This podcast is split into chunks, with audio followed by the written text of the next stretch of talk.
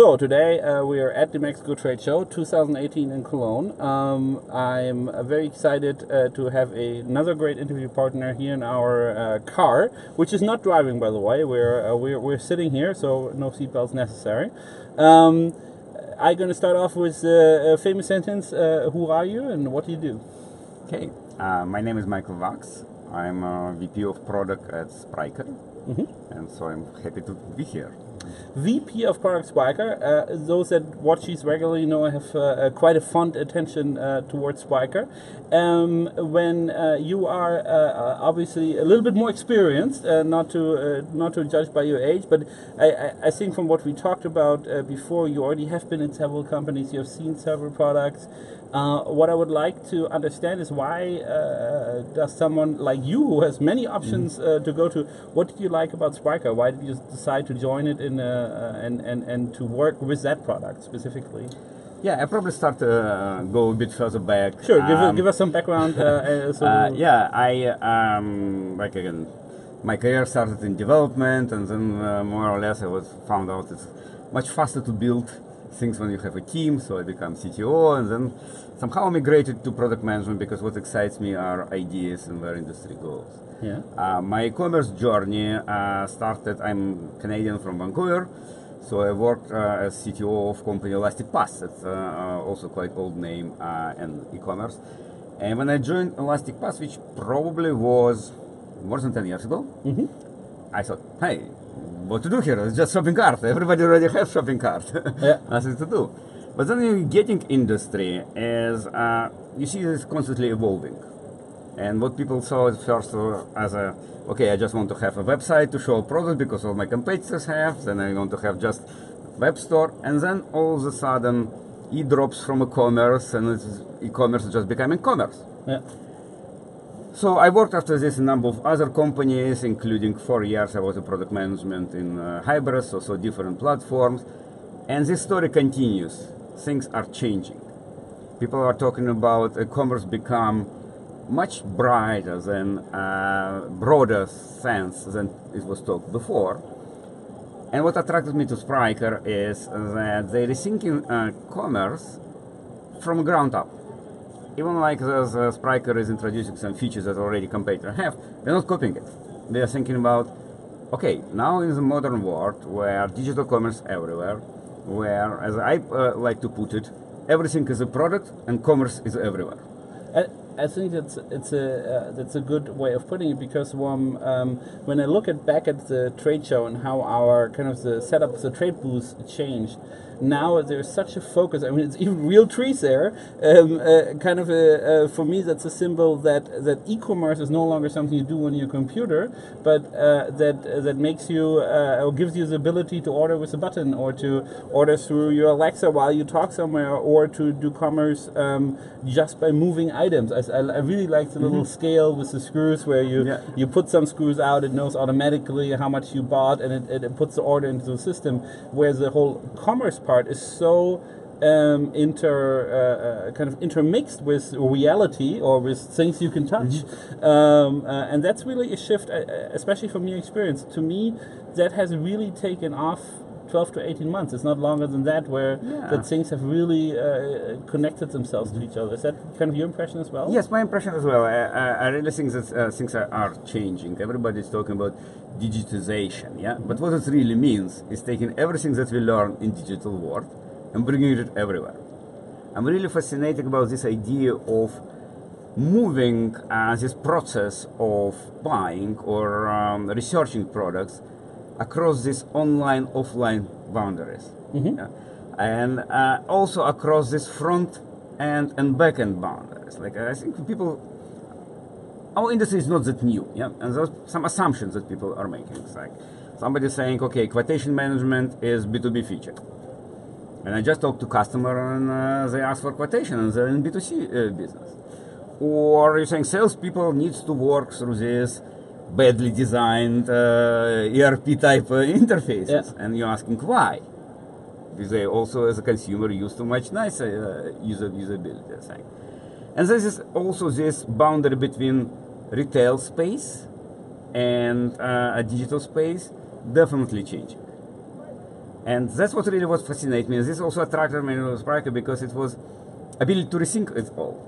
Yeah, and I, so I think it's a, it's a cool platform to do that. What I want to get a little bit more understanding around, people always come to me and, and say, Niels, please explain to me the difference between a product owner and a CTO isn't it kind of the same? Does, does the CTO not think about the product? Does the product owner not have a technical background? Can you describe your role? Like, what is what is the thing you actually do? Um, and uh, and um, what's the fascination of being a? You already mentioned you were CTO as well. So, what's the fascination of being a product owner and working with the product director?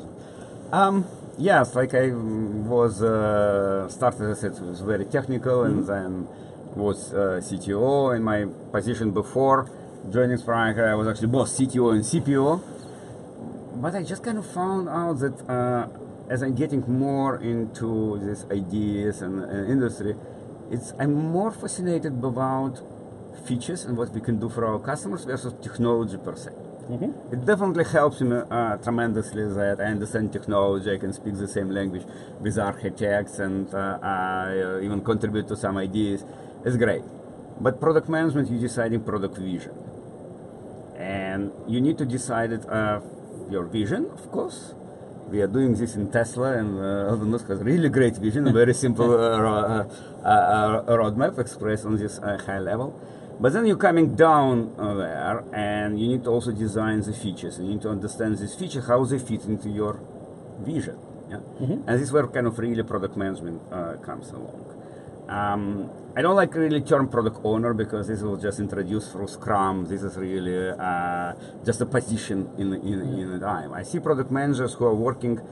They're really looking inside the company, working with the team, and looking outside of the company, working working with the product. You need to bring these uh, two things uh, together. I tell you what, what my answer is when, when people ask me that question. I always tell them, uh, comes the product manager or product owner, to me is a translator. It's somebody who has a very deep understanding of the business requirements, but has the, the language skills and the ability to translate these aspects that the business side requires into features that can be developed. So mm-hmm. um, I always think in, in, in the whole IT setup of, of companies, it's one of the most uh, challenging but also interesting roles because, as you said, you need to you need to have kind of your your thoughts in both uh, in both worlds. Um, and and often, uh, in my experience, there's a huge disconnect between the the programmers, engineers, uh, and the actual business requirement sides, and the having yes. that translation ability um, uh, leads generally to, to better output because you, you make sure the two sides are working with mm-hmm. each other and are working uh, towards a, a, a common goal. So now that you're you're active uh, with Spryker, and you said it, it, it fascinated you uh, that you uh, you know can can again manage change, can inter uh, uh, interact a lot more with the kind of real world uh, and the software product.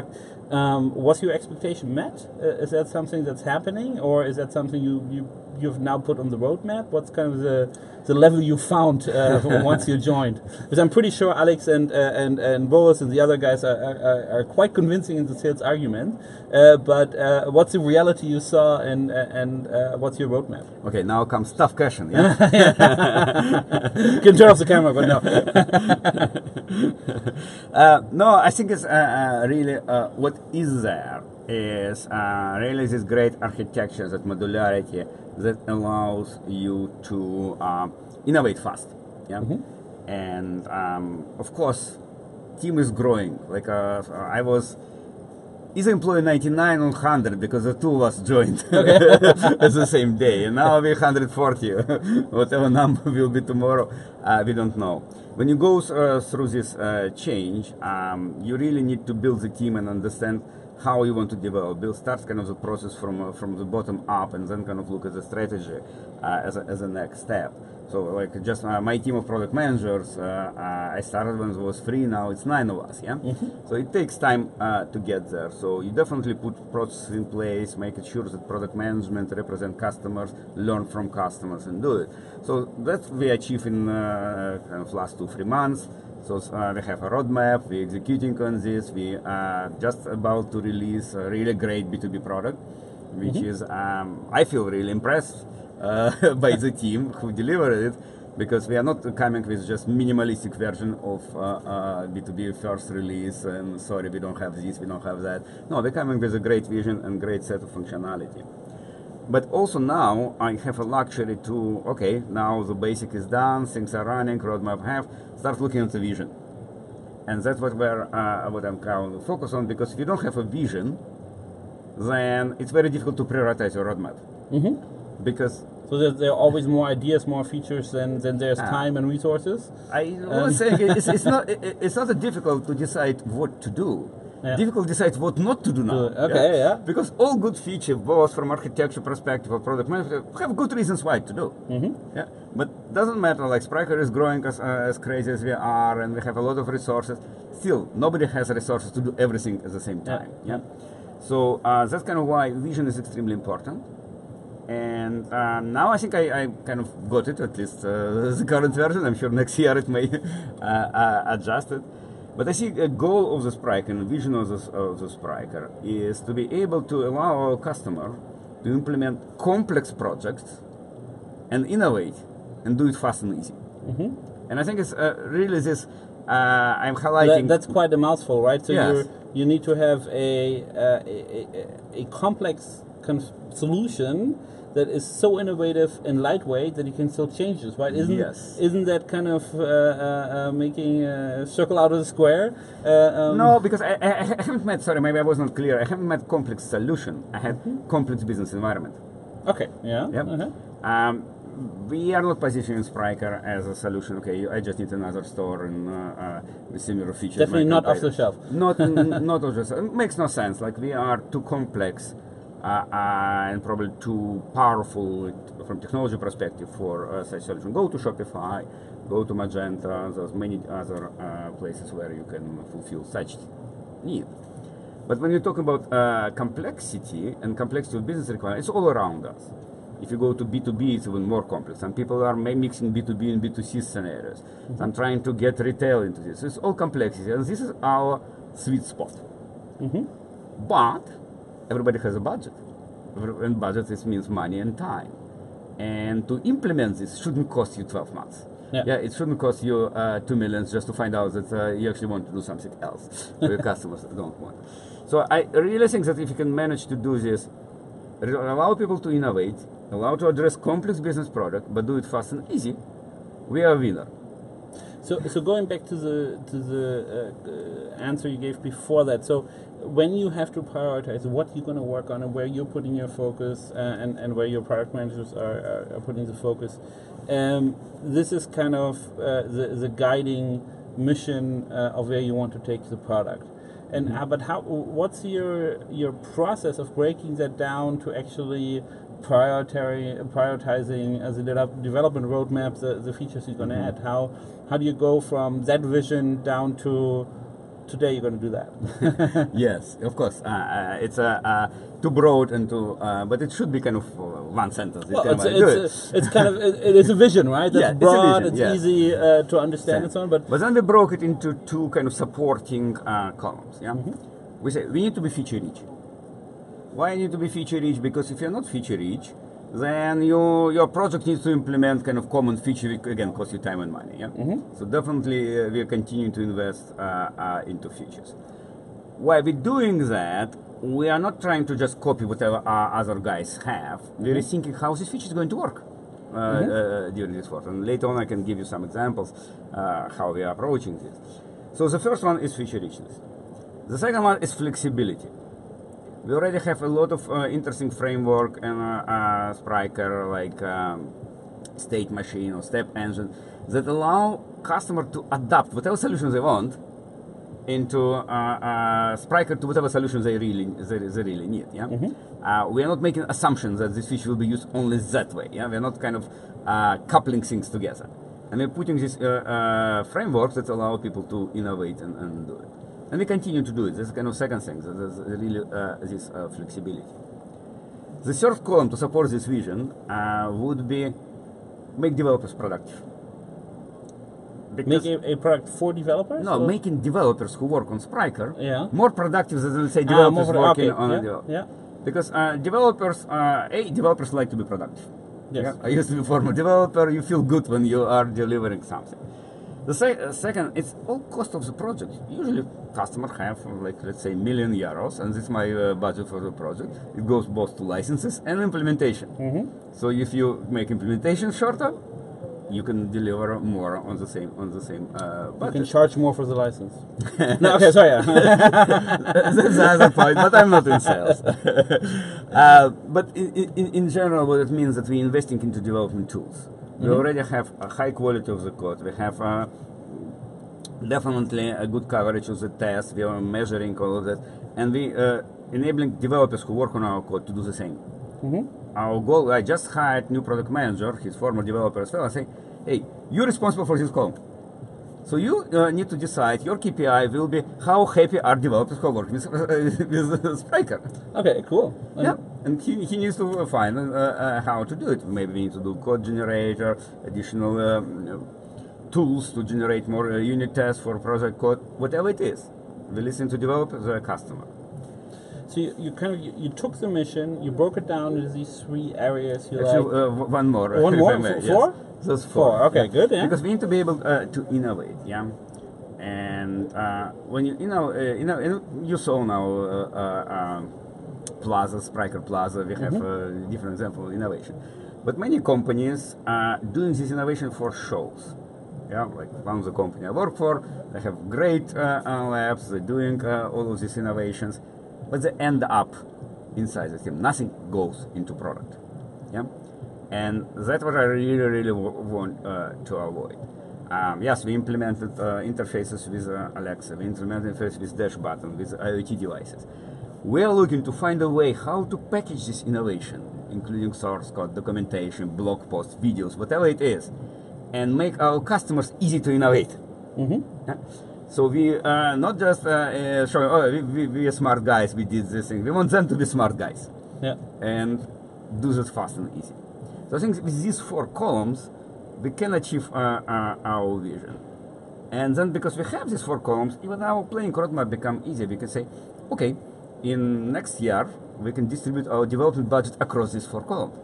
Let's say 50% goes to feature richness, 10% goes to innovation. It just become easier uh, to, when you have the vision and you have uh, ways to get there to do roadmap prioritization. Okay, and so from from the setup, you then kind of hire a person responsible for each of these areas, who then works with his team to uh, to follow up and break it down again. Uh, at the very beginning of our meeting, we uh, of our discussion, we said.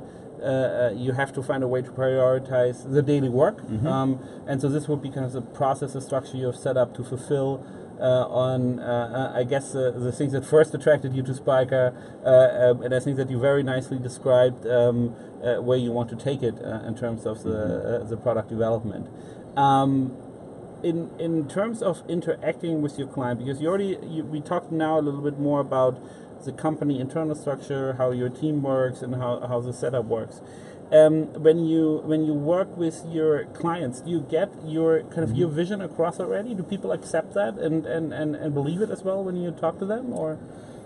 definitely using any opportunity to talk uh, uh, uh, to customers, including um, consider developers our customers as well, Mhm. just different uh, role, and run vision by them and get some uh, some uh, feedback uh, Yeah. on it. Yeah, because it's the only way how we can learn from each other. Yeah. And so far, it's kind of uh, it's really resonates and uh, uh, goes. I think, for example, um, we talk about not uh, repeating whatever when you implementing feature they're not uh, doing it the same way again as Orba does it or as uh, Magento does it. We start thinking about how it actually can be done in a new world where the, everything is a product and commerce is everywhere. Yeah. Yeah. Uh, and then we come up with ideas, and then I'm using this here on conference. I'm already running this idea by five, five customers, and so far everybody said cool, yeah, so it's uh, good. Otherwise, I, I need to rethink my idea. So you're arguing the, the A/B testing uh, in terms of the Yes, ideas. I think that's Okay. uh, that's absolutely uh, important because usually when you talk, uh, there's a lot of smart people, like uh, brain power on this exhibition probably all over the top, and yeah, it's not uh, you're exchanging ideas, and then uh, somebody says something else, and it's not zero sum game. It's actually something bigger becomes out of this discussion, and that's I value a lot. Okay. Great, cool. So, so a lot of cu- uh, customer interaction and uh, trying to make um, kind of the promise come true uh, of uh, of uh, uh. Um, I wish you the best of luck uh, on on your way with that. Um, I'm going to check in next year with you to see how it how it worked out in, in a new interview. Um, and thank you very much for taking the time to talk with me at a at a very busy DMEXCO. Um, and good luck. Thank you very much. It was a pleasure to be here.